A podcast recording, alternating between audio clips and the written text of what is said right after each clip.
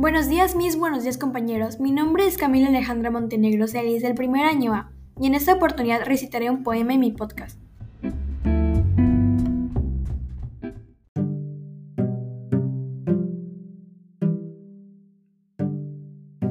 El poema que elegí se llama Los Heraldos Negros y es del autor César Vallejo.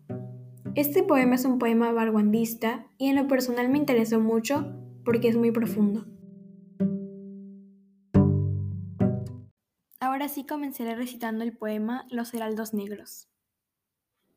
Hay golpes en la vida tan fuertes, yo no sé, golpes como del odio de Dios, como si ante ellos la resaca de todo lo sufrido se emposara en el alma, yo no sé. Son pocos, pero son. Abren zanjas oscuras en el rostro más fiero y en el lomo más fuerte.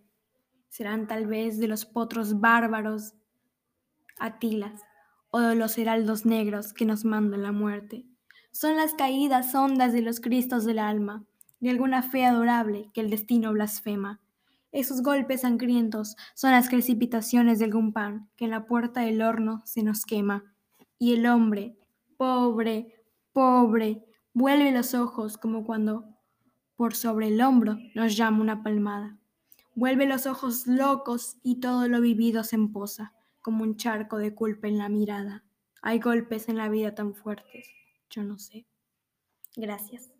Espero que les haya gustado mucho este episodio de mi podcast sobre este poema y espero que lo puedan compartir. Hasta luego.